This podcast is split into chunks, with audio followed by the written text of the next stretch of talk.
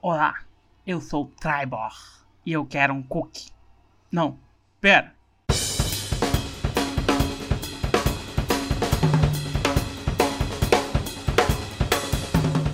Então, senhores, meu nome é Jefferson Lustosa, mais conhecido no mundo dos games como Baltazar. E cookie, eu quero cookie, cookie, cookie, cookie. Roubou minha introdução, filha da puta. Eu pensei nisso. Bom, aqui é o Marcos, também conhecido como Carmos. E cara, eu não sei, eu não sei o que dizer. Aqui é o Luiz, autodominando como Catran. E eu achei um ser mais chato que eu, o Kevin. Por que eles não matam aquele safado? E aí, galera? Meu nome é Corey Haim. E tchucripap! ele, ele ficou treinando. Isso foi praticado, velho. Treinado exaustivamente. Aqui é Cavalcante e eu quero uma esposa cookie. Vai comer nos dois sentidos, hein?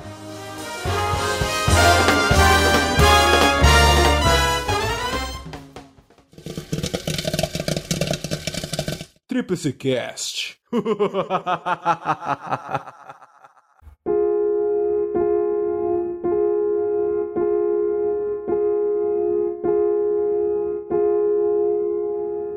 Ah, hoje nós vamos falar da animação da Netflix, ou será que não? Porque a Netflix tá cheia de conteúdo aí que a gente lê lá, o original Netflix, mas a gente não tem mais certeza se é, né? Porque depende de onde vem. Final Space. Pediram pra avisar que esse podcast tem spoilers, mas eu acho que todo mundo já sabe que ele tem spoilers. Sempre tem um. Sempre tem um, sempre tem, tem vários spoilers. Aqui é free spoiler, galera. Se você ainda não tá acostumado, passa pro próximo podcast, ou no caso, o anterior. A Final Space fala de um, de um presidiário, um presidiário galáctico, digamos assim, que tá no seu cumprimento de pena. O cara fez tanta merda que ficou preso, Isolado, isolado, numa nave. com um robô. Chato pra caralho. Nosso querido e amado Kevin. Querido e odiado, né? É.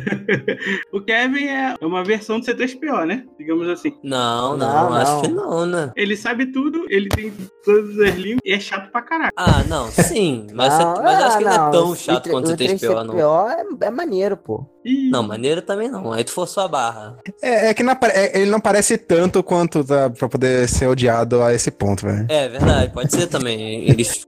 É, eu, eu, eu gosto. Não tem nada contra. Luiz, isso fala muito sobre você, Luiz. Você achar o C3PO legal,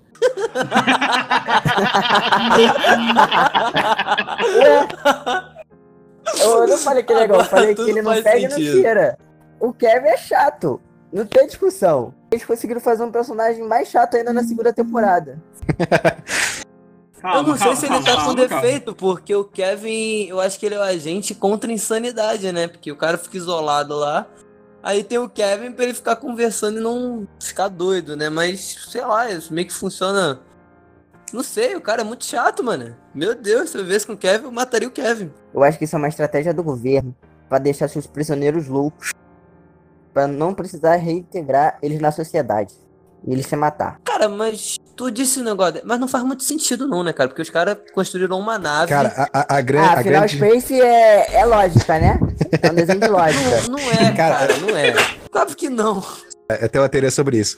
No- na segunda temporada aparecem outros robôs iguais a ele, cara, e não são tão chatos quanto ele. O que é, me faz pensar que a ideia é o seguinte, cara. A piada tá exatamente nisso, porque, tipo assim, ele é um, um personagem contra a insanidade, mas ele é maluco, cara. Ele tá doido de pedra, tá ligado, cara? Exatamente, ele é muito doido. Uma parada que eu tô parando pra pensar é que eles separaram uma puta nave por um cara só. A Força é, Galáctica separou uma nave só pro cara, velho. Imagina quanto. Se ele, imagina se fazem isso pra cada prisioneiro que eles querem isolar, velho. Não, mas eu acho que a merda que ele fez foi muito grande. Eu acho que também foi honra ao pai dele, entendeu? O pai dele salvou todo mundo lá no final. Tem a pegada do pai dele também. que por isso que tem pequenos benefícios, tá ligado? Ah, verdade. Tem isso também, né? Beleza. Eu botei o nome do Kevin no meio e a gente já esqueceu o protagonista, né? É verdade. O Kevin é tão, é tão icônico. É uma, é uma das pegadas do, do Final Space, né? Ele tem vários personagens e todos eles você consegue reconhecer ah, facilmente. Tanto um robô que deveria ser o, o apoio psicológico do Gary, né? Uhum. É o que deixa ele mais doido na vida.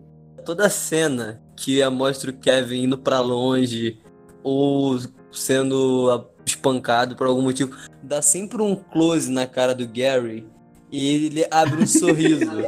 tipo, em câmera lenta. Verdade.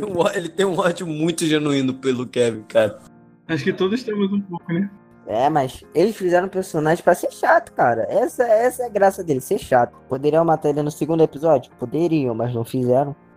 Pegando a ideia principal, é o Final Space, ele. O início dele, ele é uma parada que me conquistou de primeira por ele ter.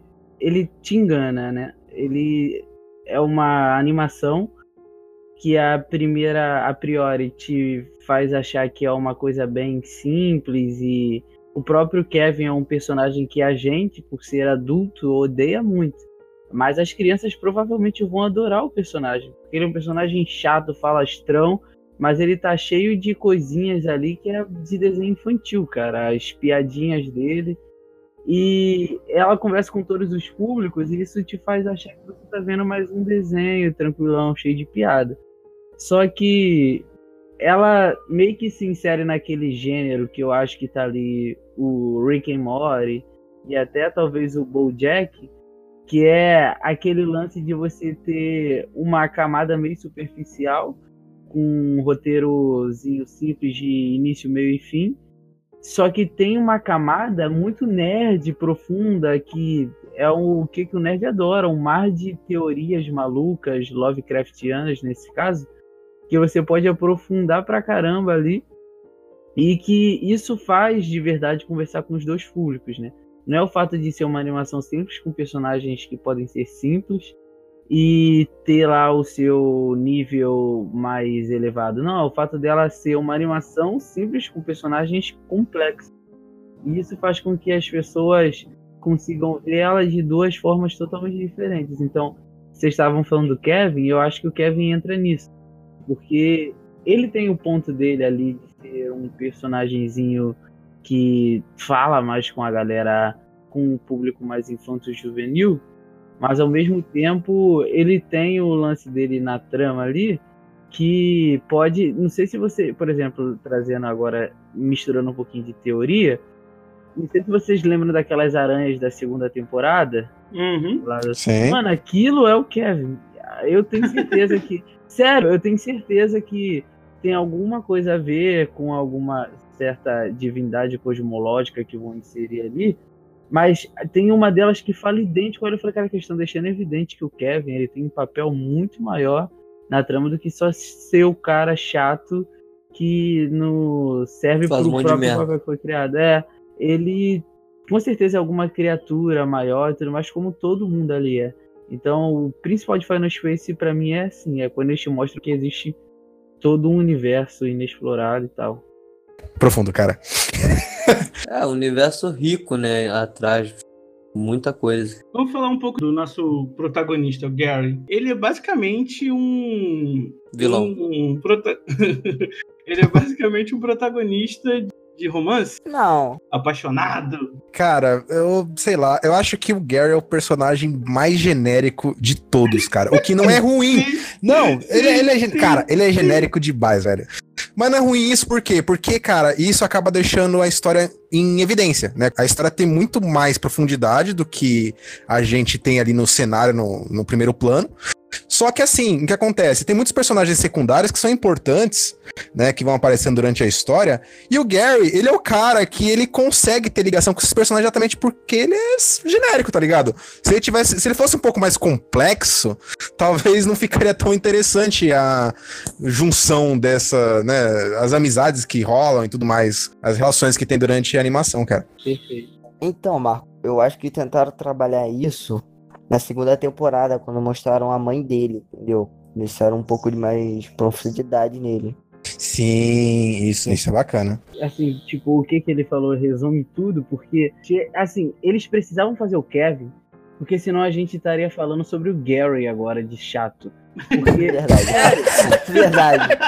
Sim, porque o Gary É- tem hora que, ele é meu Deus. Irritante, ele é irritante. Ele é irritante. É, ele é insuportável um protagonista. Porque assim, eles precisam fazer esse lance que o cara resumiu muito bem, o Caos aí, de que, tipo, eles não podem deixar também o troço muito complexo o tempo todo e dramático. E a Queen, ela carrega todo o arco dramático nas costas, tanto com a Nightfall quanto com a Queen da realidade deles lá.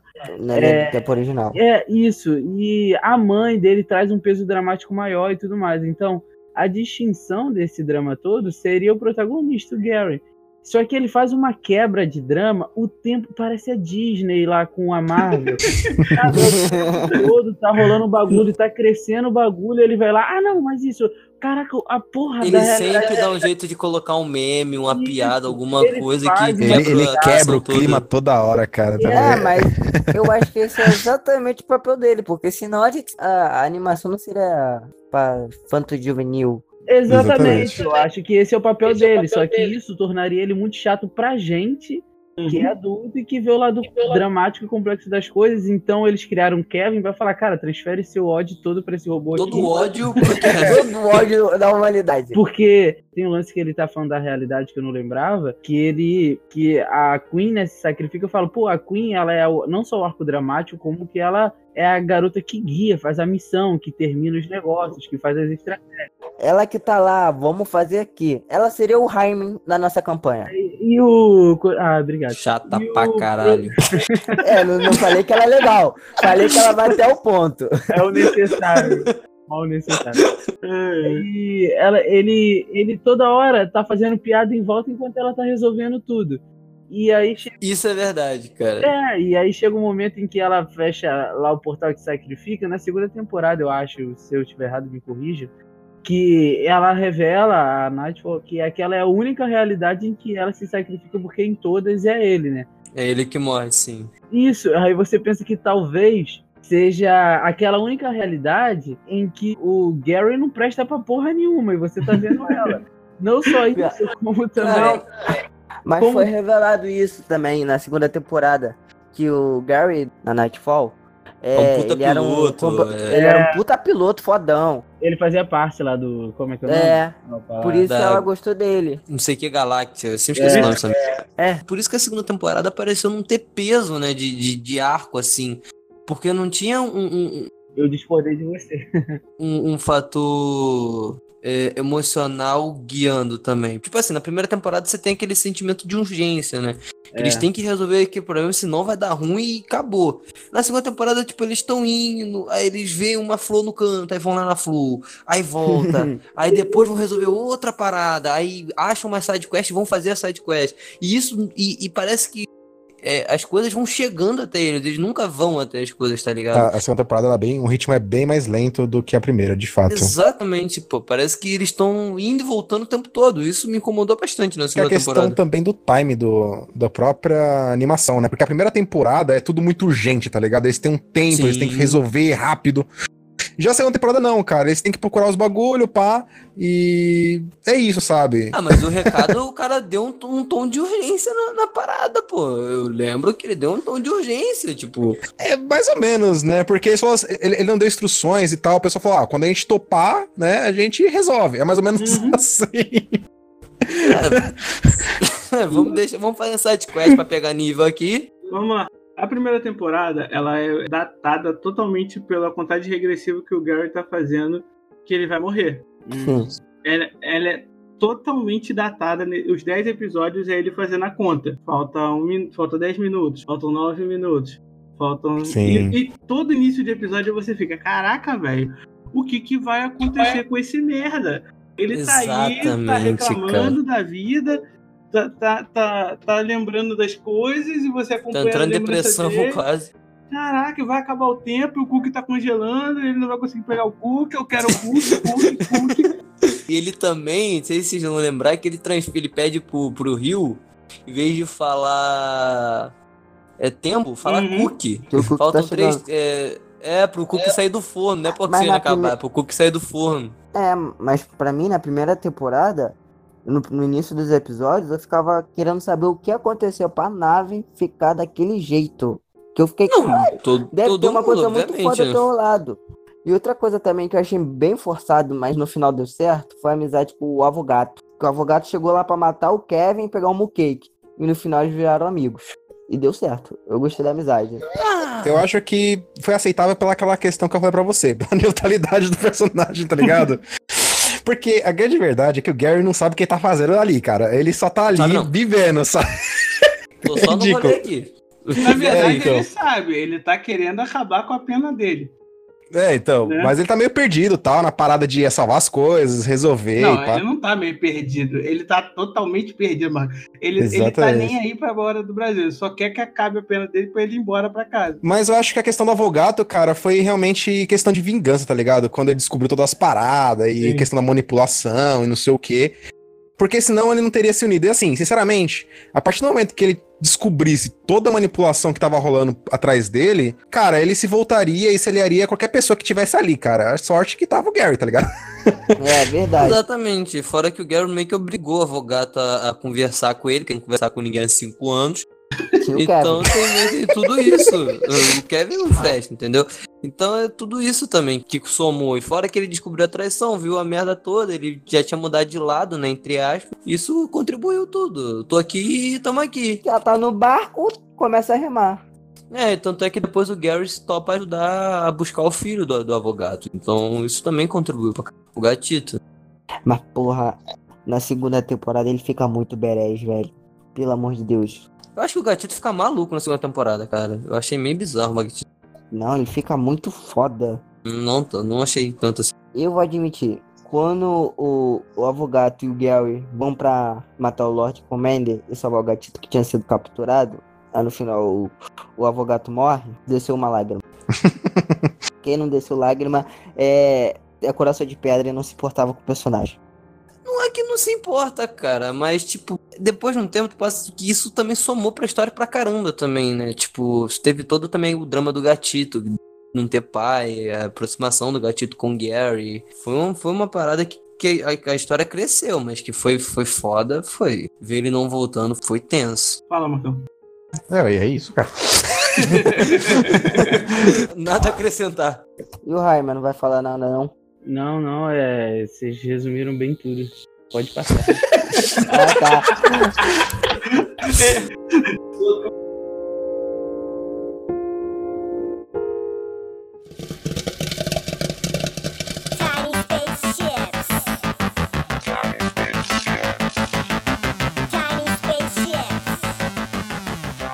Vocês falaram aí do Lord Commander. Ele é o vilão da primeira temporada. Entre aspas. Não, ele é o vilão da primeira Ele tá temporada. sendo Não. manipulado pelos lá, os titãs gáticos lá, que eu esqueci o nome. Ah, não mas ele sabe, sentido. ele- mas ele ele- sabe que tá sendo manipulado, cara, de Ele, certa ele não forma. deixa de ser vilão por isso. Quando eu vi ele, eu não dava nada pra ele, mas eu percebi que ele é um belo filho da puta. Aí você deu pra ele. Não. Esse é o seu job. Dá licença. Ué, filho, eu só- estou colocando suas palavras em ordem, só isso. Final Space, ele é cheio de referência, né, cara? Eu acho que, sei lá, mano, acho que o Lord Commander, ele, tipo, uma mistura de alguns vilões aí. Meio Darth Vader também, né, cara? Sim, sim. Sim, Muito Darth sim, Vader. bastante. Até as paradas, né? Do, do cara sufocar e É. ficar na, na pontinha do pé. Uma cena que eu ri pra caramba na primeira temporada foi quando ele chamou um prisioneiro dele pra conversar com ele. Aí ele. Aí o prisioneiro reage assim: Ah, é tu que o vilão tá usando aí. E começa a galhar. Aí eu achei bem engraçado. É, tá bom, anotado. É porque ele tem, ele tem o Lord Commander tem o quê? Um metro de altura? É o quê? Ele é um Hellfling? Ah. Não, deve ter uns 70 centímetros, cara, no máximo, É, então, ele é o quê? Ele é um Hellfling. Ele é men- menos que o Hellfling ainda. Tu não olha pra aquilo e sente medo dessa bagaça. Não dá pra sentir medo disso. Que de graça. Aí ele começa a usar a força.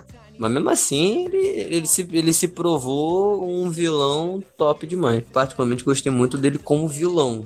Tá ligado? O que que você gostou dele que ele fez com o vilão que você achou interessante? Ele foi um filho da puta completo, né, meu filho? Isso pra mim, o vilão tem que ser.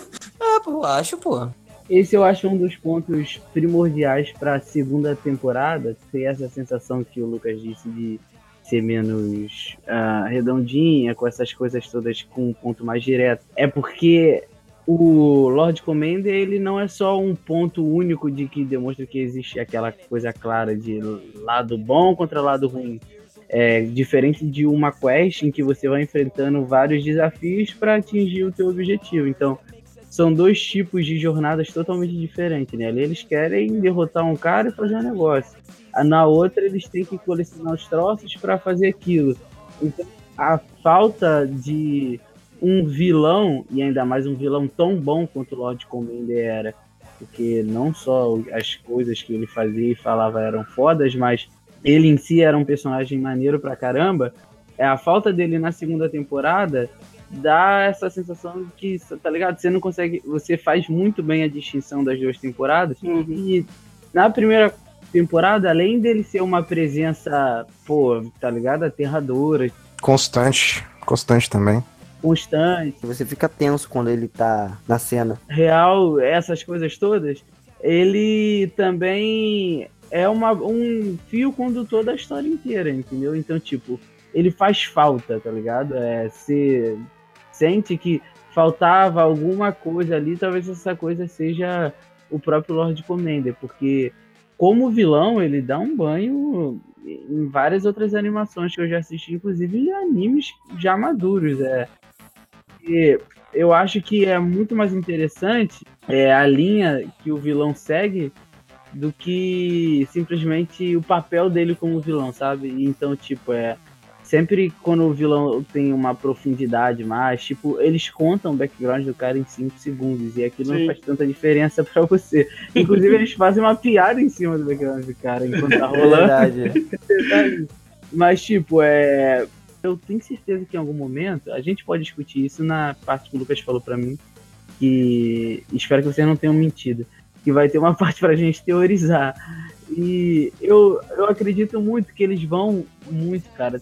É, se não fazer algumas referênciazinhas pra uma possível ligação, mais alguma coisa, com, esse, com essas animaçõezinhas todas que estão formando tipo um novo gênero, tipo Rick and Morty, por exemplo. Eu acho que cabe muito bem Final Space no universo dos caras, só que de outra forma. O próprio Evil Mori, né, que a princípio todo mundo teoriza que é o vilão do Rick Morty e tal, o Evil Mori, ele tem uma filosofia por detrás tal, porque ah, Rick Morty tem esse lance que todo mundo fica comparando, ah, é niilista e o cacete é quatro, tá de uma frase que o Mori falou. É, já o Final Space, ele não se preocupa com essa parada de o vilão ter um aprofundamento filosófico, tipo, sei lá, o Mephisto da tragédia de Fausto, do caralho. Eles têm a preocupação de servir como vilão e fazer a historinha andar. Só que quando você reduz a parada, você tem mais controle, né? Então, tipo, eles sabem o que, que o cara tá fazendo. É, Uhum. Então, eles não tentam complexificar o negócio, tá ligado? Ele tem um papel ali de que quer fazer isso e aquilo acabou. Ele deixa o universo mesmo ser complexo por si. Então, acho que ele aprofundava muito a parada e a, a ausência dele foi sentida. Tanto que o momentinho que ele aparece dá aquela nostalgia de Final Space de primeira temporada na segunda, né? E você sabe que, tipo, ah, ele com certeza é algo que vai ter que aparecer mais vezes, porque é, Final Space não parece ter vida longa sem Lord Commander. É, cara, o Lord Commander eu acho que ele foi muito importante exatamente por conta disso mesmo, cara. Como um vilão, ele era. E também assim, cara, ele nem ligava pro, pro, pros personagens, tá ligado? Da história em si. Ele tava com o objetivo dele, que era só um, e fixo naquilo, tá ligado, cara? É- Porque ele se achava intangível, e realmente ele era meio intangível, tá ligado? Esse que era É. o ponto.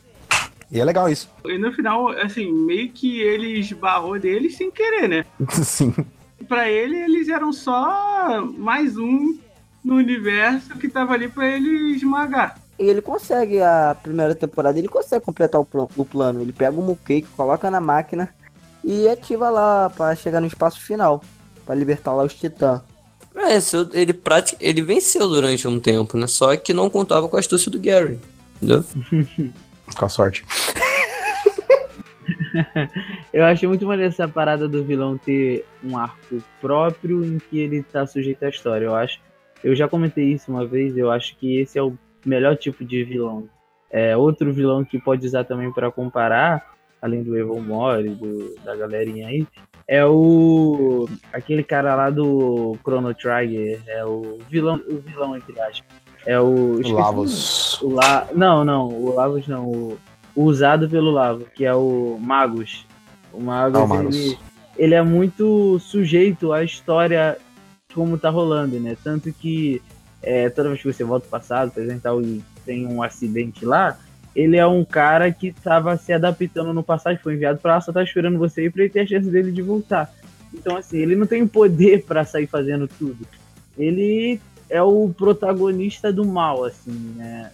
Óbvio que a definição não existe, mas ele tem o arco dele, fazendo a história dele, enquanto o protagonista tem dele, e os dois precisam se enfrentar sim- simplesmente por circunstâncias do caminho. Assim como o Jefferson falou, que tipo, ah, os caras acabou que cruzaram, porque coincidentemente um cake foi parar lá na Galaxy One, mas se não fosse isso, ele nunca ia se preocupar quem é Gary, etc. Ele nunca ia atrás. Nunca ia querer. Nem mesmo do Avogato, né? Porque o Avogato, se eu não, se eu não tô enganado, quando ele era o. Aqui, quando ele foi lá na. Na Galaxy One, ele já tava contra o Lord Commander e o Lord Commander não tinha mandado nenhum esquadrão. Ele não, não comenta que ele era caçado pelo Lord Commander. Ele tava indo atrás do Lord Commander pra pegar o filho, mas não tinha um esforço do, do Lord Commander pra pegar o Avogato.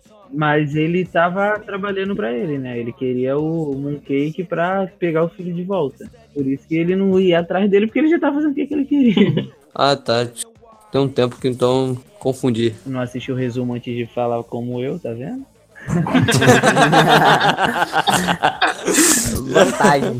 Cada um tem suas estratégias, amigo. Se vira na tua aí. Vocês me perguntam isso há uma hora atrás, eu não sabia porra nenhuma.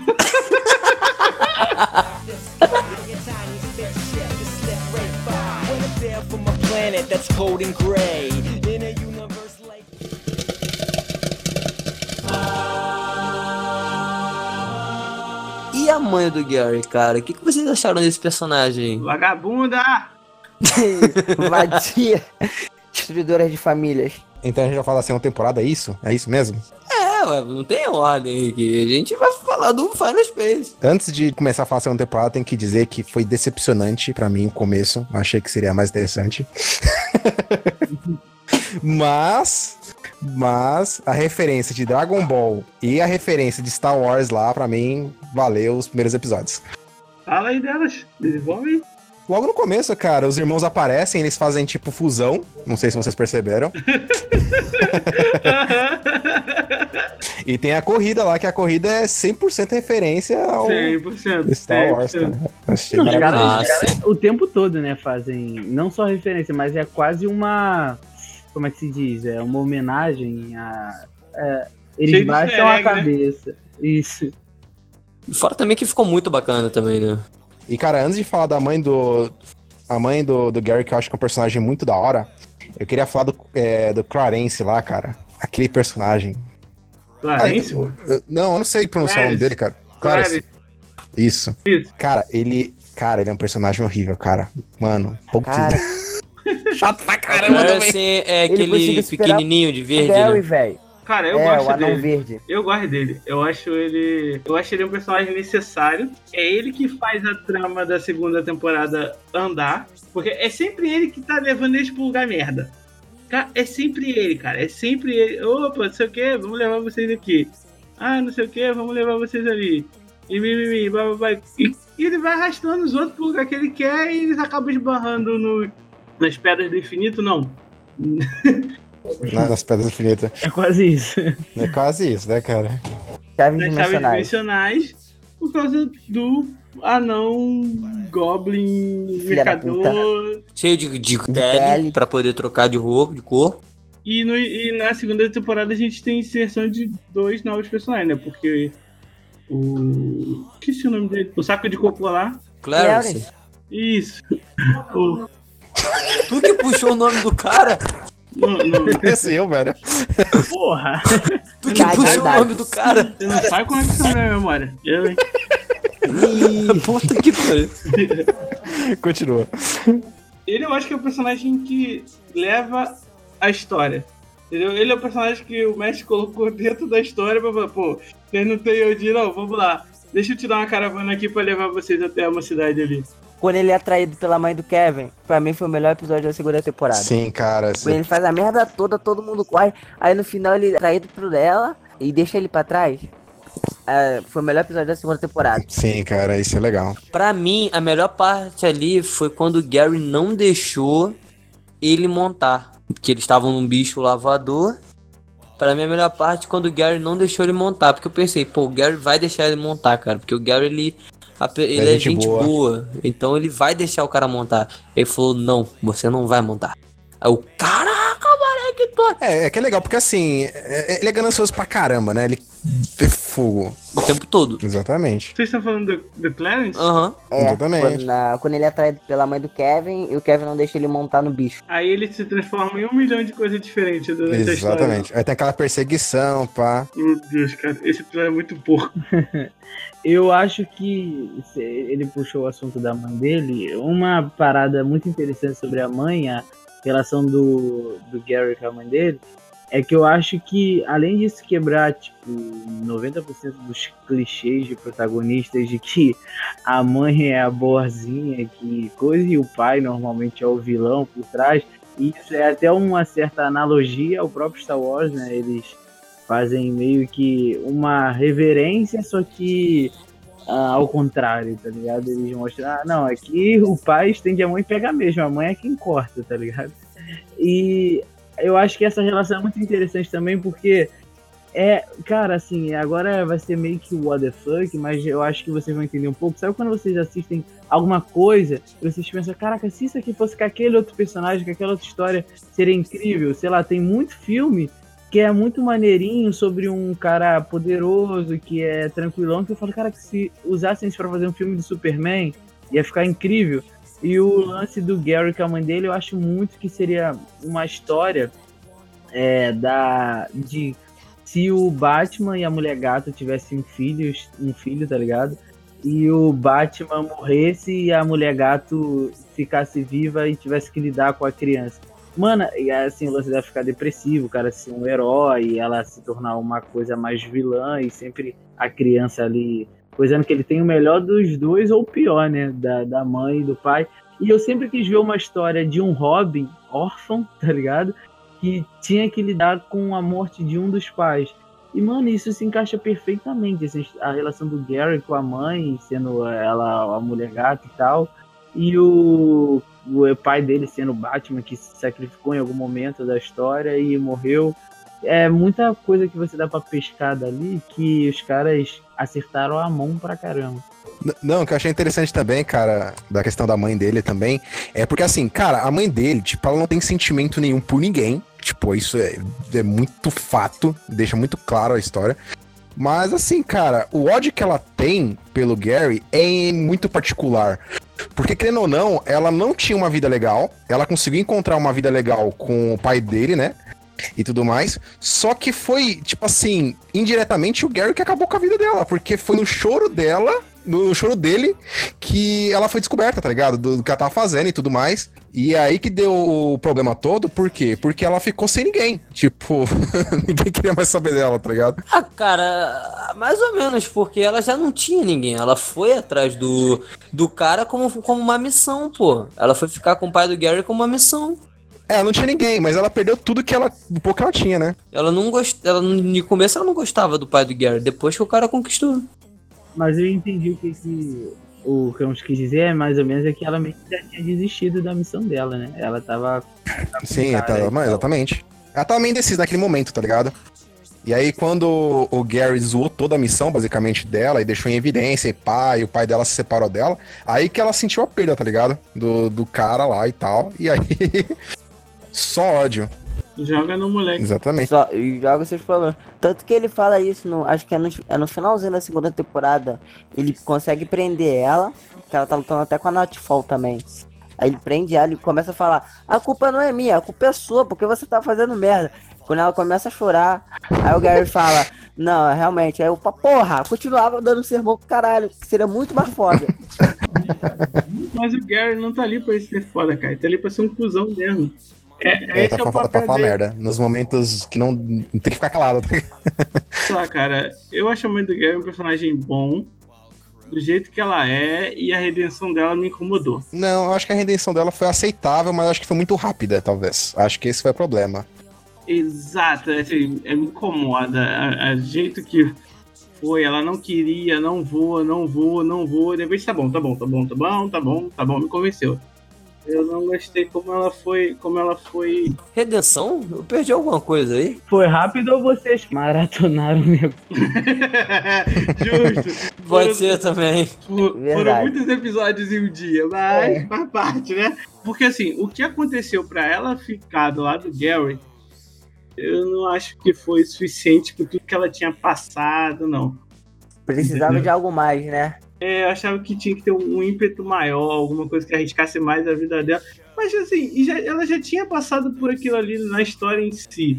É, Dele tentar, dele querer e fazer, e tentar se sacrificar, e ela, não, isso aí não vale nada, não sei o quê. Eu acharia que seria, eu acharia que seria muito mais interessante ele conseguir comprar a confiança dela do que ele conquistar ela do jeito que foi.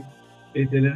Tem como tu refrescar minha memória aí? Foi as, as memórias lá no bagulho lá do projetor, pá, que ela começou a ver toda a história que ela poderia ter vivido e ela não viveu, tá ligado? Aí foi mais ou menos aí que ela teve, pá, que ela teve o estralo. É, então, alguém refresca minha memória que eu não lembro o momento de conversão dela. Foi o que o A história, falou, a história dela foi mais ou menos isso, né? A história dela, o flashback foi isso. Mas ela ainda luta contra ele, o cacete. Não foi aí, pô. Ela, eu lembro dela lutando contra ele e a Queen ainda, a Nightfall na real, né? Não, acho que isso foi antes. Foi antes.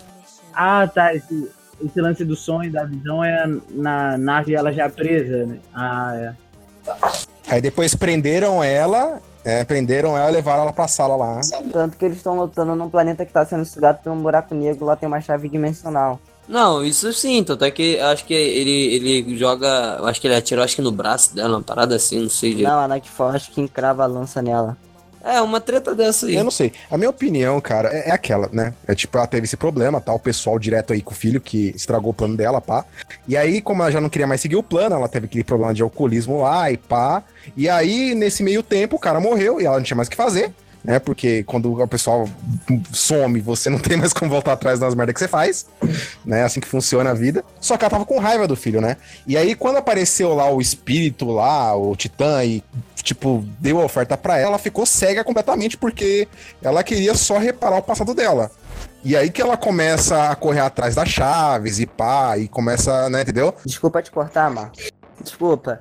Acho que eles tentaram colocar ela no lugar do Lord Commander, entendeu? Ao meu ver, tipo, porque no primeiro o mesmo Titã tava manipulando o Lord Commander. Aí foi de novo nela.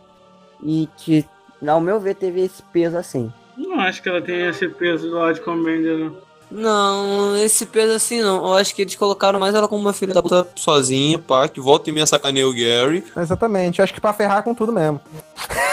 É, que volta e meia sacaneia o. Gary. Vamos colocar o personagem aqui pra fuder. Né? E também eu acho que também pra ter aquela questão da, da urgência das chaves também. Porque se não tivesse um cara interessado na chave também, a história não ia dar, né? Essa que é pegada. Não, mas também tu falou do, desse rolê, né, Marcão? Tipo, ela tá procurando a chave há muito mais tempo do que É. o, o Gary. Gary, 10, 5 episódios, acha quase todas as chaves, a localização de É todas. tudo Eles que acham vão perdendo a porra da chave. É. Não, É. e ele acha, e ele acha quatro chaves fazendo né? Exatamente. Parece que o mestre falou: peraí, eu, eu preciso juntar todo mundo. A conversão dela basicamente começou quando os caras começaram a colocar dúvida na cabeça dela, tá ligado? E começaram a falar que o cara era o vilão, e o pai, que o cara tava mentindo pra ela. Porque, tipo assim, o único objetivo dela era salvar o pai do Gary. A partir do momento que esse objetivo talvez não fosse realizado, que ela teve essa dúvida, que ela começou a ceder um pouco. Porque, sinceramente, que nem vocês próprios viram, depois das, das- da projeção toda, ela simplesmente se soltou. Se ela quisesse soltar antes e matar todo mundo, ela tinha matado. Entendeu? É, Verdade. Então, então é ela verdade. deixou, se deixou, tipo, rolar, tá ligado? Ver o que, que ia acontecer. E aí rolou meio que conversão e pá, e ela se emocionou e foi forçada pra caramba. e chorou, deu tudo certo, se abraçou. Esse lance É, então. da, da mãe, eu discordo de vocês do lance de. Não sei se todo mundo achou isso, mas de ser forçado, de ser rápido e tal. Porque eu assisti episódios espaçados, tá ligado? Eu não assisti tudo em um dia só. Porque, é, eu acho que. Assim, eu não vou poder argumentar tão bem com vocês, porque vocês lembram melhor que eu. Então vocês vão discordar, eu vou ficar quieto. Você Mas- tá com o resumo aí, cara. Não, cara, fala aí, velho. Só encontrei da primeira temporada na internet, mas enfim. Ah, tá. Eu, eu- porque eu acho que é o seguinte, é, tem pontos que deixam bem claros dela, é que você consegue ver do porquê ela não aceita o cara e porquê aquela conversão fazer sentido. Primeiro que eu acho é que o Gary nunca enfrentou ela, tá ligado? Tipo, é, ele nunca foi um cara que reagiu ao ódio dela e mostrou, "Ó, tá bom, você não quer ser minha mãe? Foda-se, eu vou meter o pé. E aí, quando ele faz isso, eu acho que é o primeiro impacto, que é quando ele luta contra ela. Por isso que essa É, isso é verdade. do tempo que vocês falam pra mim de que primeiro eles lutaram pra depois prender ela, faz mais sentido, porque ela sempre foi o Damian. Eu sempre pego porque parece muito a, a, a linhagem do Batman, eles dois. E o Damian é o Robin lá do Batman, que ele sempre é, recusa, recusa o Batman, sempre tem ódio do pai, até chega a quase matar ele, inclusive em uma das HQs ela é responsável pela morte do Asa Noturna, de tanto. Ó, e ele tinha tentado matar o Batman. É, ele é tão recusado que chega uma hora que o Batman deixa ele pra lá e fala: Ó, se tu quiser me enfrentar, eu vou te matar, não importa que você é meu filho. E aí que ele fica bonzinho, tá ligado? Porque. É, é Pô, o- pau na mesa, olha só, isso é aquilo outro. Fica É, quieto aí, parceiro. é o Batman e fudeu, né? Mas é a mesma coisa do. Porque ela, como coisa, entrou na psique da personagem, o Camus, ele falou que ela era uma mulher que começou a se sentir sozinha depois que o cara realmente abandonou ela o cara da missão. Só que ela nunca realmente estava sozinha porque tinha um filho correndo atrás dela. Então ela podia negar ainda alguma coisa. Quando o cara é contra ela, aí realmente que ela tá sozinha, ela sente o que, que ela sentiu lá quando perdeu o cara e falou, pô, assim eu não quero ficar. E aí ela já tava meio dividida aí, e além disso, os caras mostram, ó, você assim porque você quer, porque mostra as memórias pra ela e fala, se você quisesse continuar, ainda dá pra você ter uma boa vida com seu filho, mesmo tendo perdido o cara. E aí essas duas coisas somadas, eu acho que fazem ela ter essa conversão. Só que isso é um desenvolvimento, né? Agora, se nego maratona aí, 3 mil episódios por dia, aí você realmente vê que o bagulho, puf, muito rápido, mas Não, mas acho que eu concordo com você, cara. Eu acho que faz sentido, porque até então ela é um personagem muito whatever, tipo, pras coisas, né? Ela era ruim mesmo, tá ligado? E depois que ela conheceu o pai do cara, ela começou a se tornar um personagem relativamente bom, tá ligado? Tipo. é, é neutro caótico, tá ligado? É mais ou menos isso, porque, querendo ou não, ela quer fazer uma coisa boa, só que ela quer fazer uma coisa boa pra ela, que é, querendo ou não, salvar uma pessoa, né? Então, assim, ela já tinha essa inclinação moral, né? Então faz, é, realmente faz sentido, cara. É. Eu acho que ela ocupa o espaço do Lord Commander aí, porque ela é a pessoa ruim que tem a própria side quest. É, fora não, que tem uma, que- uma coisa também que talvez não tá na história, né, cara? Que é a questão do vazio dela, né, mano? Ela tava com vazio no peito dela e, querendo ou não, quando as pessoas estão vazias, elas acabam cedendo algumas vezes pra, né, do sei lá. lado negro. É assim que os caras tratam bem é, esse lance de submundo, de a pessoa tá jogada, porque de você tá mal pra você tá confuso é um passo. Eu vi isso hoje, inclusive, numa palestra. é, de você tá mal pra você tá confuso é um passo. E você tá confuso pra você tá ressentido é outro passo. E você tá ressentido pra fazer coisas ruins é mais um passo. Então, a partir do momento que você começa a sofrer algumas coisas e passar coisas ruins, que essa é a definição bíblica de submundo, né? O inferno, essa é a definição. É, você começa a ter sofrimento, dor e o cacete para sempre, né? E até você enfrentar aquilo e emergir do inferno, entre aspas. Então, tipo, é todo personagem ruim começa com um background ruim, né? Não é ele por si, a não ser alguns sádicos, mas até os bons exemplos que a gente podia de- dar sobre pessoas sádicas que faziam mal pelo mal, hoje a gente vê que não é bem assim como o Coringa. né?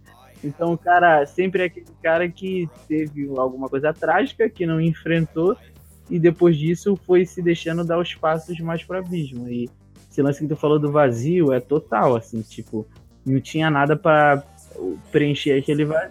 A Oi? primeira coisa que entrou ficou, né?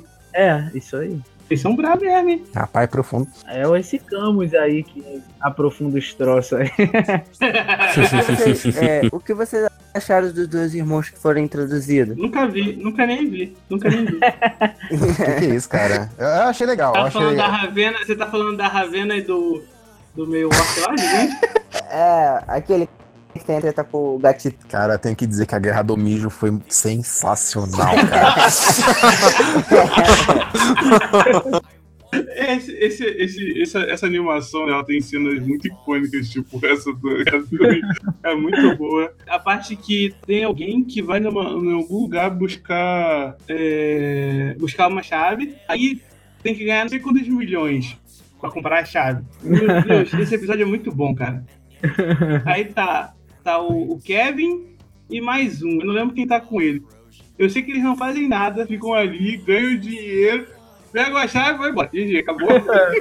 O Cara, Rio, o Rio e. É verdade, é o Rio e o Mukei que estão lá, cara. É o Rio Mukei, Rio Mukei. É o Rio e o Cake. Tem, Cara, tem todo um background de história de máfia ali, cara. Muito bom, cara. Cara, é muito bom, é muito bom, é muito genial. É isso que faz Final Space ser genial. É um dos episódios que não tem nada a ver com nada, mas aí tu pega, tu já pega ele, ué, tudo certo? What? Beleza, vambora.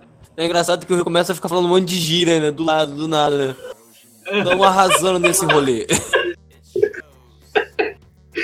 Ai, o Rio também é muito bom, cara. Rio que não é o robô chato, não, é o. O, pra eles acharem a chave, o Rio só queria um chapéu. E eles conseguiram achar a chave. Tá, né? Caiu no colo, pega. Isso, a quest é essa, a quest é essa. A quest é conseguir um chapéu pro Rio. Eu tenho uma pergunta. É, qual é a guerra de mijo da primeira temporada? Qual é aquela parada que a gente vê e grava iconicamente sendo hilária como essa guerra do mijo na nave deles? Assim, eu tenho um momento na minha cabeça, só que eu não sei se vocês concordam, mas tem vários outros. Que o- ele chega na primeira temporada lá que o próprio Gary destrói aquela 90, 90 e poucas naves lá da frota e depois derruba a porcaria lá do restaurante mexicano. Eu acho que isso é muito. Tipo, por que, que ele foi preso? Aí tu imagina uma coisa simples, né? Aí ele chega lá, tem um monte de naves sem explodir, não sei o que, aí depois ele tá tranquilo, daqui a pouco cai em cima do restaurante, ele é, aí já corta e o cara preso fala: caraca, ele destruiu uma frota inteira, tá ligado? Tô que tu ficou isolado, né, mano? Essa, essa merda aí. Qual é a merda que ele fez pra estar preso num lugar tão distante? Destruiu só uma frota inteira, Um sozinho. restaurante mexicano muito bom.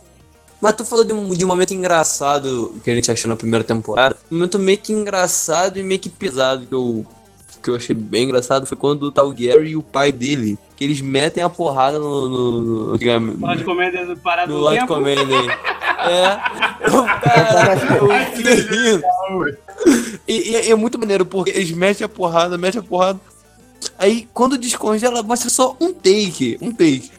Dele sangrando pela boca, todo rosto, destruído, figurado. Tipo, o que que aconteceu aqui? Cheio de dor, mano. O melhor de tudo é a foto dos dois com ele todo fudido, cara. É, dois tirando o céu, eu tenho esse print aqui, eu tô doido pra colocar ele. Caralho, velho. essa parte eu achei muito engraçada, mano. E, e é engraçado o pai, né? Ué, peraí, eu trabalho com ele há 30 anos, mas já que você tá falando que ele é mal, ele é mal mesmo. Então, acreditar em começou a. É, eu falei, caraca, velho. Tocou, foda-se, né? Você tá falando a verdade, você é meu filho. Eu acreditei que você é meu filho, foda-se. É, tipo isso. Eu anotei aqui, quando vocês começaram a falar de segunda temporada, só duas coisas, que era o lance da mãe, que quer falar sobre ela, e a, a outra que teve várias oportunidades de entrar aqui, eu não acabei não falando, eu vou falar agora, que é das chaves. É, é só que eu já comentei isso com o Lucas, que pra mim, é, o lance das chaves ia ser uma parada que ia guiar Final Space por umas três temporadas, assim, sabe? É, eu acho que eles tinham tempo pra desenvolver e eles desenvolveram, na minha avaliação, a priori, por, porcamente.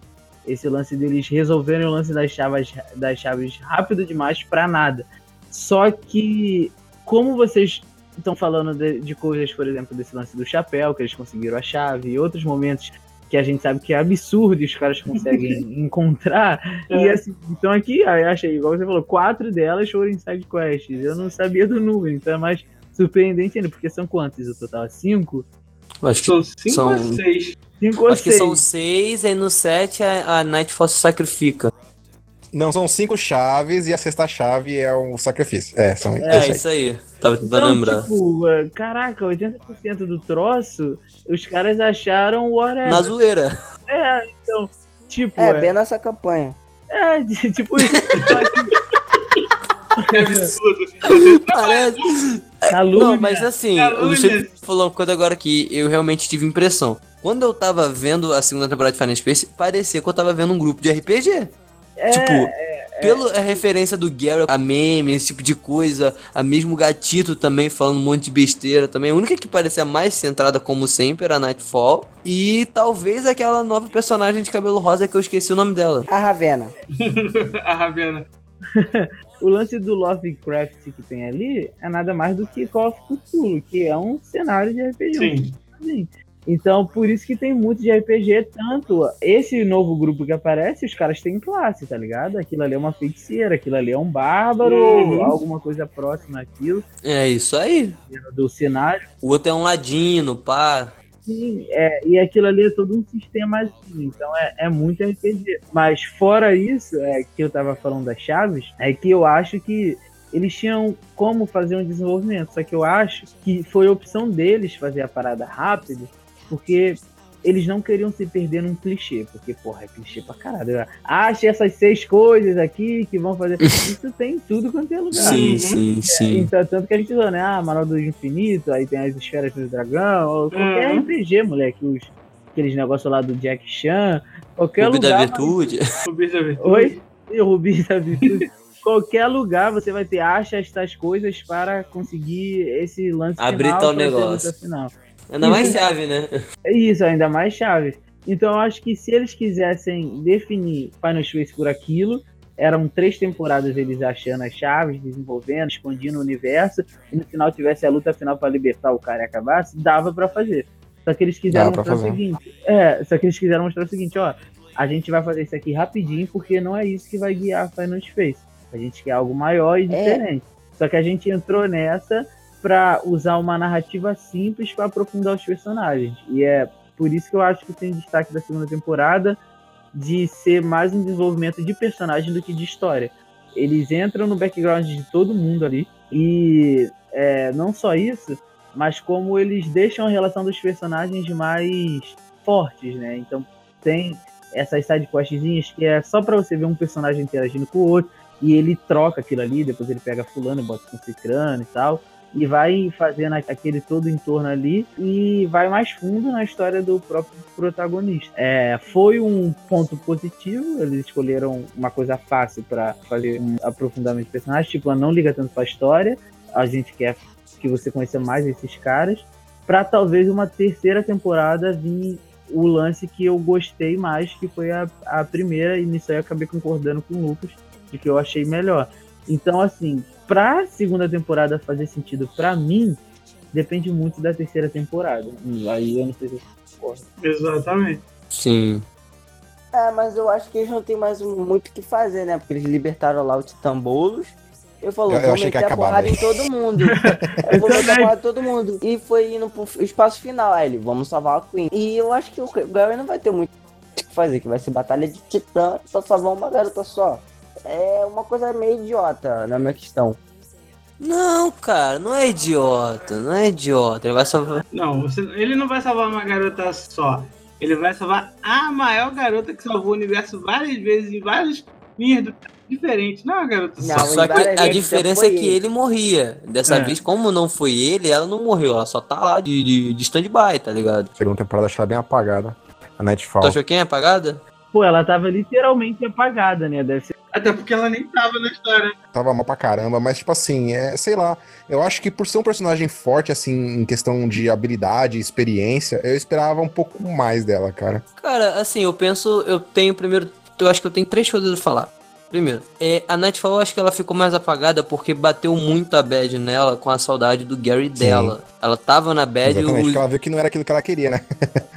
Não, é, e ela tá na bad direto. Tanto é que ela que tenta aproximação com o Gary, o Gary fala, não, não dá, cara, não vai rolar. Você é igual ela, mas você não é ela, tá? Outro aprofundamento, né? E a segunda coisa que eu queria falar, que eu achei bem interessante, uns dos 20% das chaves que não foram achadas com side quests, se bem que foi, é da, que mostra o background da feiticeira, da Ravena. Eu não esqueci, esqueci o nome, eu vou deixar de Ravena.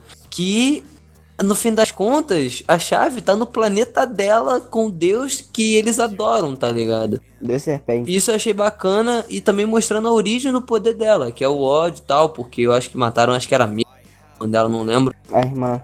É a irmã? Irmãozinho. E eu achei isso muito top, cara. Eu achei isso demais, tipo, muito legal. Porque essa não ficou, tipo, jogada. Eles aproveitaram pra poder apresentar o personagem, tá? E deu mais profundidade a ela também. Só não aproveitaram o irmão dela que não mostraram. Só falaram que ele tinha uma rixa com a raça do gatito e só.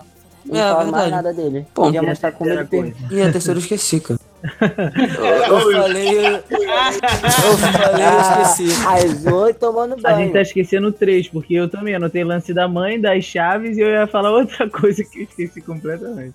Eu nem Tamo junto, todo então. mundo com Alzheimer, velho. Eu, eu realmente eu esqueci. Vai.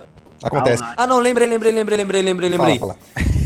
Pegando o gancho que o Patrick falou, realmente ela foi tão um pouco fraca na história, mas eles jogaram bem, bem pontas, mostrando que o universo é bem maior daquilo que a gente viu, tá ligado? Como comentou. Tanto é a casa das aranhas lá, um segundo titã conseguindo interagir com, no caso, com a mãe do Gary. Então, teve a- a certas galhofas, como essas side, essas side quests infinitas, mas também teve uma parada que cresceu o universo demais, entendeu? Isso eu achei muito bacana mesmo. Na segunda temporada, a gente teve que procurar mais pra achar a expansão do universo, que não tava tão à mostra como na primeira. Foi isso que eu achei. Porra. Sério? Eu acho que é totalmente o contrário. É, porque você vai até uma aranha dimensional, cara. Tipo, A primeira temporada é numa nave. a se- Isso, eu ia falar é exatamente isso. literalmente fechada numa nave. E a segunda você anda pelo universo inteiro, por outras realidades e cacete. E você volta no tempo, Volta no tempo. entendeu? Mostrando várias possibilidades. Ah, ah, obrigado, o gancho. Eu lembrei aqui. Sabe uma coisa muito boa que eles conseguiram introduzir com essa viagem do tempo? Foi da, da vez que o Gary se vestiu com a pele de uma mãe lá alienígena. Pô, Cara, isso que eu ia falar, velho. Isso é genial, verdade, velho. mano. Cara, eu falei, caraca, eles conseguiram voltar esses caras de novo na história, velho. Mataram a mulher. Foi ele que matou. E aí que a gente Meu tem um Deus. dos plot mais da hora, na minha opinião. Eu amo viagem no tempo, cara. E tenho, eu tenho duas observações. Trevoso e da hora, né?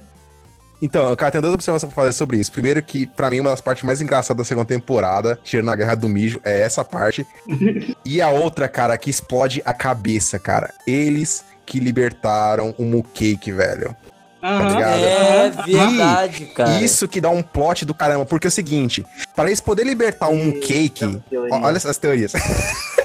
pra eles poderem libertar o Mooncake, cara, eles teriam que ter dado tudo certo, né? O Gary que teria que ter sobrevivido. Só que Uhum. assim, isso aconteceu em todas as outras dimensões que deram errado. Sim. Então, assim, cara, é what the hell, velho. Aquele momento que faz o cérebro, tipo, what? Porque, tipo assim, todas as dimensões, o Gary conhece o Mooncake. Porém, só em uma dimensão que ele salva o Mooncake, tá ligado? E essa dimensão que salvou o Mooncake, que gerou todas as outras realidades, basicamente, pra poder chegar até aquele ponto onde que a Nightfall basicamente sacrificava. é, quer dizer, o Gary se sacrificava e não dava em nada, tá Caraca. Nunca deu, né? Basicamente. Então, tipo, é, é- o que dá a entender é que essa dimensão, essa realidade, é a que, basicamente, é a única possível pra dar certo, tá ligado? Pique Então, é Vingadores. Porque Por incrível eu, que pareça, é que a gente tá assistindo, né? eu é, ah, jura? É porque tipo, eu sempre achei que por isso que eu disse que a terceira temporada pra mim depende muito da segunda, óbvio, mas eu tô dizendo no sentido de valer a segunda, não a terceira, porque o lance deles acharem a chave muito rápido, eles provavelmente, assim, eu tenho 80% de certeza que eles vão dizer, ah, porque tem uma razão cosmológica para as chaves meio que encontrarem eles e não eles as chaves, tá ligado? Eu acho que essa vai ser a justificativa para eles terem corrido com aquilo, para dizer que, tipo, ah, isso tinha que acontecer porque isso começou a partir de tal coisa. Então, esse lance que você tá falando aí de você nessa realidade, em que eles pegam coisa um cake, não só isso, a única que é a Queen, né, é, sacrifica, como você citou também, é, é, lance também que eu sempre fiquei vendo a, a série falando, pô, é outro clichê que é quebrado, né, que é a mulher aqui quem é a que guia a parada toda e que se sacrifica no final. que é o cara que fica meio de stand-by ali. Só que os caras falam, não, porra, isso é uma realidade entre vários. Porque normalmente é o cara mesmo quem se sacrifica. Aham. Exatamente. É o sacrifício dela que valeu a pena no final das contas, né? Isso abre vários precedentes. precedentes. É como se no momento que é ela que se sacrifica, tipo, criou muitas possibilidades para aquilo, porque em todas as linhas é ele que sacrifica, é ele que morre de um jeito ou de outro. E isso é.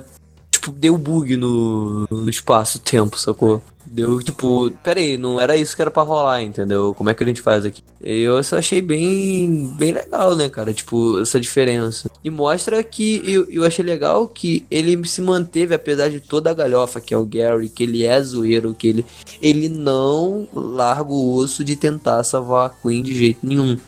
Tipo, se tem algum fio que guia o Gary em algum momento na história, é ele conseguir salvar a Queen de novo, tá? É isso que eu achei bacana, tá?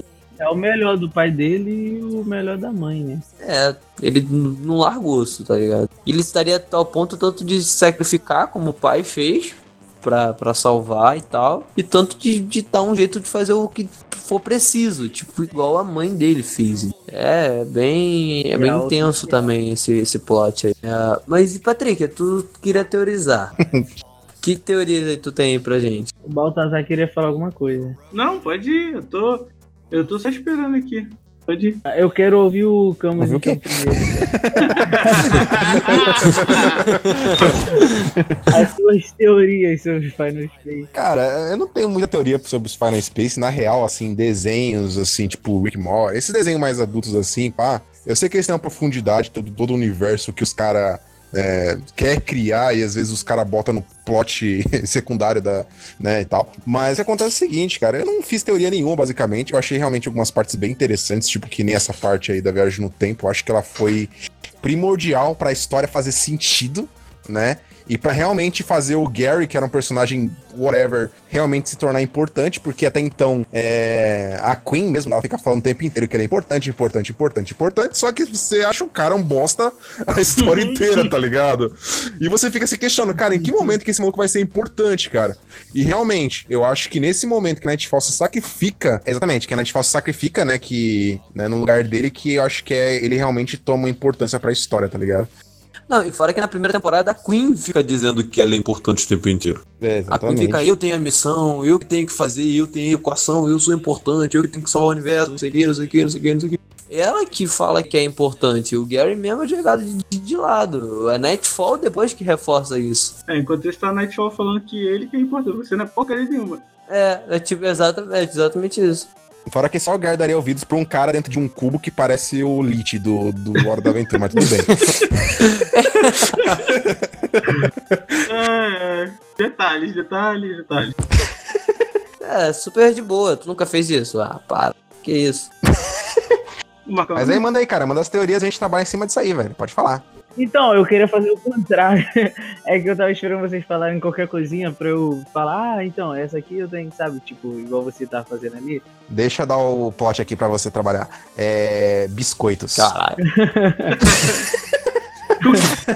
Ah, mas assim, falando de cookies, quando o Gary consegue comer o cookie na primeira temporada, ele fala que é ruim. Fala que bosta. porcaria. É, cara, e ele a temporada, quase a temporada toda querendo cookies. Não, mas tem todo um sentido profundo nisso que é, na verdade, nada, é porque cookie é ruim mesmo. É que sim, isso, cara, para com. Não, não, para É com muito isso, Pô, velho. cookie é mó bom. Tu já comeu, já comeu aqueles cookies da Balduco, velho? Nossa, Puta, pior ainda. Não, Pô, tá para maluco, que é velho. bom pra caraca, cara. Tô com, tô com o Marco, né? Não, Isso é não, bom pra caramba, o tu que é fresco. Pô. Eu acho muito doce, cara. É, é, sei lá, é Quer o quê? redundante. Quer salgado? Joga sal, porra. É igual. Não, pô, mas não muito. É tipo, eu tava comendo esse troço de chocotone, choco, é, panetone ao, ao leite, o cacete. Falei, é bom, é bom por causa do chocolate do creme do troço. Porque o panetone é uma merda. Porque é. é ó, isso vai dar treta, hein? Porque Esse assim, chocotone. meu irmão, Eu sou time chocotone. É, tira aquelas frutas escrotas cristalizadas e a E taca pasta. chocolate. E tu bota chocolate, vai ficar bom tudo se você pegar, salpicão e tirar aquela massa da uva passa e botar chocolate, vai ficar bom, tá ligado? Maçã, né? Que nem que joga maçã no salpicão também. Igual maçã é maluco. ruim pra cacete. Aí queria botar pra criança comer, o que é que fizeram? Taca aquela merda da maçã Até doce, caiu. troço caramelado. Aí a criança na festa, o que, que ela faz? Ela come só a parte do açúcar e joga a maçã fora. é lógico. É Eu já fiz muito isso. Tu abre, come o chocolate e joga o resto fora. E Eu, como gordo, tenho uma opinião muito séria sobre isso. Vamos falar de Final Space? Vamos? Não, não, cookies são, cookies são importantes, cara. É a motivação. Na verdade, eu acho que o Gary só gosta de tanto de cookies, cara, pela questão que era a coisa que ele mais almejava por tanto tempo, tá ligado? Eu Acho que ele gosta de cookies pelo simples fato dele não poder pegar. É, exatamente, as coisas têm mais Ele não valor. podia. quando- É isso aí. Me dá esse maldito cookie! Faz sentido, né? ô? Não, você não pode. Pode falar. Fala, não, fala, você tava primeiro, desculpa. É, é que eu ia, eu ia falar que o Gary, ele é tipo de cara que ele, ele realmente fica bitolado nas coisas que ele não consegue. Tipo a Queen e Cookies. É isso. A história se baseia nisso. Nas coisas que ele não Exatamente. consegue conquistar, tá ligado? Exatamente. Se alguém fala pro Gary que ele não pode aquela coisa, é a coisa que ele mais quer no universo. Exatamente, cara. É isso, é isso. É a Night, é, é a Nightfall, não. É a Queen, é o- os cookies, E manter um moqueque com ele. manter o buquê com ele. Eu acho que o lance do, da, de teorizar, a priori, é porque nós já fizemos três vezes e eu não sei nem direito o que significa. É que o cara, pra teorizar, ele tem que perder tempo com o negócio, né? Então, você não cria teoria assistindo o negócio. A, a não ser se o cara for um gênio, eu gosto muito, né, do troço. Que aí ele tá tão coisa na história que ele pega a parada. Mas agora, se tu for ver aquilo só por teorizar, você no máximo assiste duas vezes. E até se você gosta muito, se você assistir duas vezes, a teoria vai ficar melhor, mais embasada e tal. Então eu não fiz isso com o Final Space, eu não assisti duas vezes. Eu tava querendo muito, por isso que eu tava pedindo toda hora pra adiar esse troço. Que eu queria muito assistir de novo pra anotar algumas coisas e tal, então eu não consegui fazer. Mas como todo bom ouvinte, e a gente é, tem esse lance de ser um bom telespectador por gostar das coisas, o que, que eu imagino a priori para a terceira temporada? É, primeira coisa, eu comigo mesmo sempre penso num personagem que tem muito impacto na história o tempo todo, só que até agora pouco dele foi mostrado e desenvolvido, que é o pai do Gary. Que o pai do, do Gary tem uma importância na história muito grande e se pá, uma, uma importância cosmológica, se vocês entendem o que eu quero dizer. É, eu não sei, tem cheiro de plot twist, tá ligado? Na parada ali. Eu acho que tem alguma coisa ali que tem mais a mostrar pra gente. Não sei se isso cheira pra vocês do pai do Gary, não sei se vocês conseguem vislumbrar alguma outra importância pra ele na história daqui pra frente, eu sei lá, se ele vai aparecer como um titã ou algo do tipo assim. Todo personagem que tem uma jornada meio merda, a mãe do Gary, quando ele tem o ato de conversão, que é o ato que não é chamado de conversão, é de redenção, todo o roteiro é assim, o personagem é um merda, ele se redime, mas pra redenção, ele valer a pena, se ele fez alguma coisa muito ruim, é paga com a morte, tá ligado? É com o próprio sacrifício. Todo o roteiro é assim. Meu irmão, você tá vendo um filme, o personagem filha da puta veio pro lado bom, espera que uma hora ele vai rodar, tá ligado? E a mãe do Gary não aconteceu isso, entendeu? Tipo, é, ela teve a redenção e ela tá vivendo com os caras bonzinhos. A não ser se ela morre, eu não vi. Tô torcendo pra ela morrer. Se ela não morrer na terceira temporada, eu vou ficar chateado. Se não aconteceu a redenção dela pra isso, eu imagino que ela tenha uma chance de ter, é, antes da redenção, antes do sacrifício dela, ela vai ter algo que ela quer muito, que é o reencontro com o cara, tá ligado? E aí eu não sei de que forma possa acontecer. Então, é a única razão que eu vejo pra deixar ela viva e ela não ter sido, por exemplo, a chave lá pra eles abrirem o negócio. Então, eu acredito muito nisso, de que ela com certeza tem um papel fundamental, talvez para um possível retorno do pai do Gary. aí. Não, sim, vai rolar tipo aquela cena do Gary com o pai, né? Só que vai ser ela, ao invés de ser o Gary. Só não É, pode deixar o pai do Gary morto. A morte dele foi muito, é, foi muito boa. Pode deixar ele morto. Mas o pai do Gary já tá morto quando o Gary vai visitar o pai, entendeu? É, talvez ele, talvez ele volte depois de toda a treta, né, cara? Que ainda vai ter treta pra não faz caramba, né? sentido ele voltar, só se eles fizeram uma coisa muito estúpida pra voltar. O Avogato voltou, voltou pra poder ser possuído. É verdade, tá? a luta dele foi braba contra o Gary, mas foi necessário voltar, senão o gatito ia ficar louco, porque ele queria um pai, ia ficar maluco. O Gary já tava como o pai dele, cara. O Gary já tava ali. Não vem com essa, não. Ele voltou, acho que foi mais de fanservice, sei lá. É pra dar conflito e fanservice, né, cara? Porque todo mundo acha o Avogato estilo. É, tipo, porque, porra, eu- achei, eu achei a morte do Avogato, tipo assim, triste, porque eu me peguei personagem, gostei do personagem pra caramba, mas uma morte foda, entendeu? Tipo, Foi- teve foi uma um morte motivo, hora, ele morreu é, pra poder salvar o filho e tal. É uma merda, porque ele não vai cuidar do filho, ele vai ficar puto com ele, mas ele morreu pra salvar o filho, se sacrificou tal, não sei o quê. Mas, porra, eles vão lá e tiram um peso disso. Aí não, ele voltou. Só que não voltou. Aí ele voltou pra poder ser pior ainda pro filho ter que matar o pai. Cara, deixava ele morto, tá ligado? Tipo, porra, não tem necessidade. E ele mata. E, e o filho mata o pai duas vezes. Não mata, né? Atira no pai duas vezes. Tipo, porra, velho, deixa o avogato morto. Não precisava disso, tá ligado? Pô, agora, agora o Gadito falando com o pai dele, velho. Putz, grilo, velho, na maquininha lá. Caraca, velho. É, aquilo é demais, Verdade, velho. cara. Cara.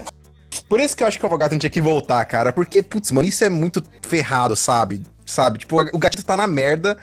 Ele vai lá, consegue finalmente, pá, sabe? Aceitar que o pai dele morreu, exatamente. Superar. Aceita o Gary como uma. Um. Querendo ou não. Um- Uma, Uma figura, figura paterna, paterna, de né? merda. Mas beleza, tudo bem. mas beleza, tudo bem, aceitou, cara. Isso é muito legal. E aí, de repente, vem um avogato e o cara tem dois pais agora. É, What the hell? Foi boa a piada dos dois pais, mas tipo, what the hell? É, eu acho que foi só pra inclusão da, da, da galera LGBT, tá ligado? Eu, ter eu dois pais pensei é nisso, normal. eu Quem pensei não? nisso. É, talvez tenha sido, é, talvez. Mas assim, é, eu acho que a questão realmente foi pelo problema do peso, cara. Eu acho que realmente tiraram muito do peso da solidão do, do gatito lá, que pra mim foi da hora, foi bem trabalhado. Mas tudo bem, né? Justamente isso. Outro ponto que eu acho interessante para teorizar é que quando você tá mexendo com coisas cosmológicas, coisas cosmológicas acon- acontecem com os protagonistas. Então, assim, é bizarro achar que agora a porra daquele gatinho tem quase 90 anos de experiência de vida, tá ligado? Também por causa daquele episódio. E eu acho que eles vão usar isso.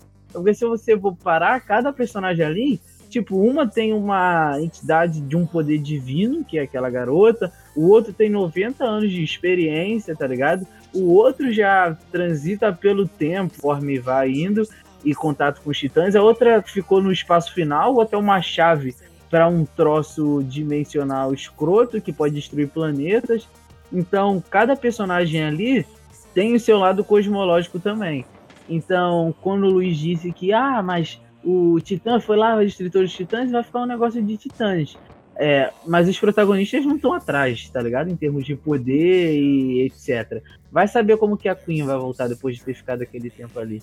Então, tem, eles estão preparando o público, na minha teoria, né? E eu não sei se vocês concordam, para uma parada bem mais surtada e Sim. bizarra e cosmológica, de tipo, é, eles sabem por onde estão indo. Por isso também que eles podem não ter tanto perdido tempo em questzinha de chave, porque eles têm coisas maiores, literalmente, para tratar e estão usando coisinhas que a gente acha que é um episódio perdido, é uma piada, é algo que ele fez, para depois ir justificando um monte de coisa absurda que os caras forem fazendo. Cara, assim, de- disso que tu falou, eu acredito mais na, na feiticeira. Que ela, sim, não entende o poder, o poder surgiu e tal, que ela vai, entre aspas, se for fazer alguma coisa, eu acredito que ela é a mais indicada a fazer aquilo. Agora, tipo, a combater o nível de titã, né? Digamos assim, que já que levantou esse tipo de patamar. Agora os outros, talvez não, tá ligado? Ou nem tanto. Ou às vezes,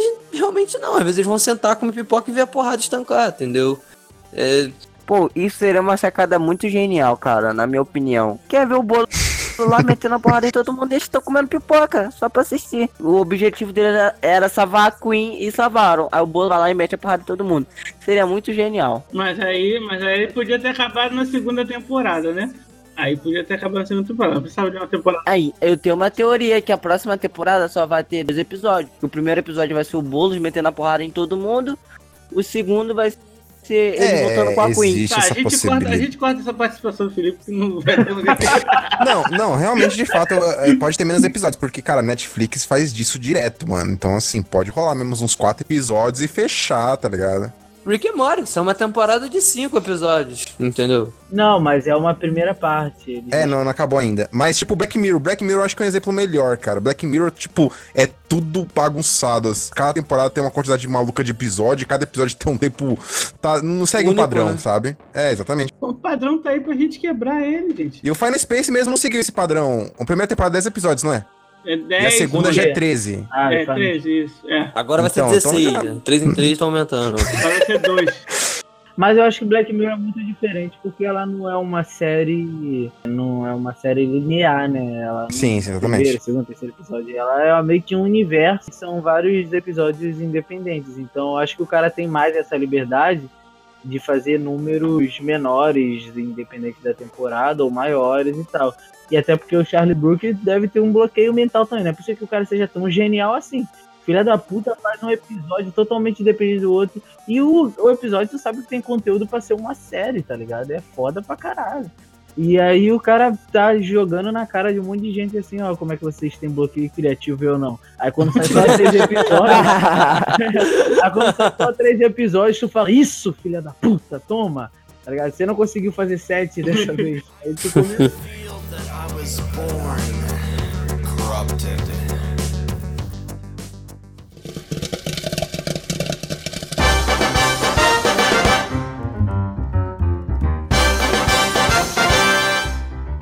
Acabamos por aqui. Foi muito bom conversar com os senhores. Eu teorias. Esperamos que a Netflix entregue a terceira temporada pra encaixar bem, né? Esse. Uma boa temporada, pelo amor de Deus, não me incomodo de esperar. Não precisa correr, não precisa ter pressa. Pode fazer igual ela tá fazendo o The Witcher. Tem um monte de coisa pra assistir. É isso aí, vai fazendo outras coisas, vai fazendo devagarzinho. Fazendo bem, a gente aceita. Ah, quero agradecer a todos vocês que. Todos vocês pelo seu tempo, pela sua disponibilidade. Vocês querem deixar algum recado? Beijo no coração da mamãe. Beijo, mãe. Apareci. O meu recado não é um recado, é uma dica cultural, como eu quero fazer sempre que eu participar desse podcast.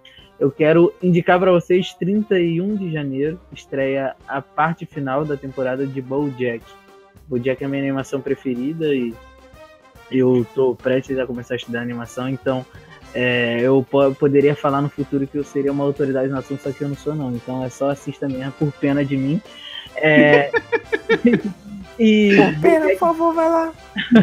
e eu citei ela aqui na, na coisa, na, na, no podcast. Acho que tem que assistir, vale a pena. Ela trata de coisas bem profundas.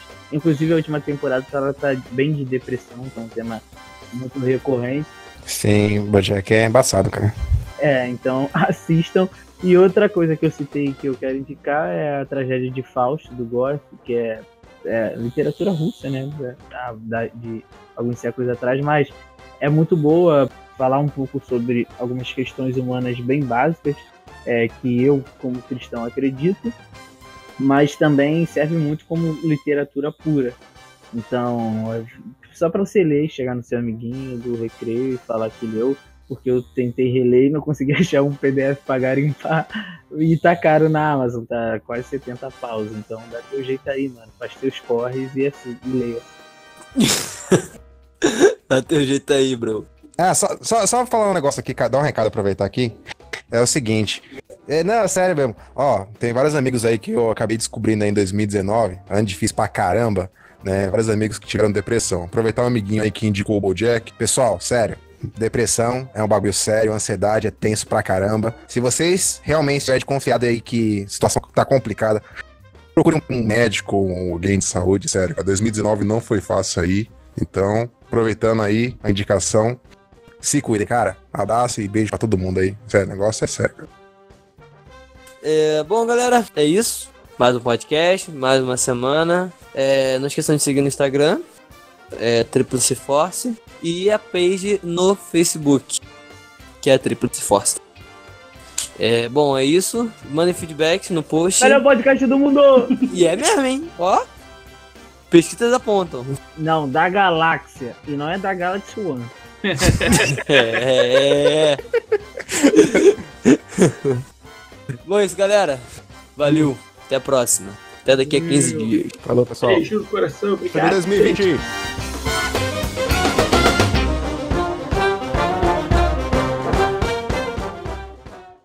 Tríplice Cast. Um oferecimento. Tríplice Force. Ok, acho, acho que é isso. Não, acho que isso é uma pinóia. A gente não falou do melhor personagem da, de, de Final Space ainda. Até medo, Que fala. é? Tribor. O Ah, mais sexy de todo o universo. Meu Ah, tá. pelo que eu entendi, o Tribal a cada seis meses muda de sexo, né? Aí a única pessoa que ele se apaixona é si mesmo e não consegue copular. Quem que muda seis meses cada de sexo? Ninguém não. Que é isso, cara? Já, não corta, Jefferson. Não corta. Não Que isso, corta. cara? Não. Ai, quando eu vejo o hentai do lado da minha mãe.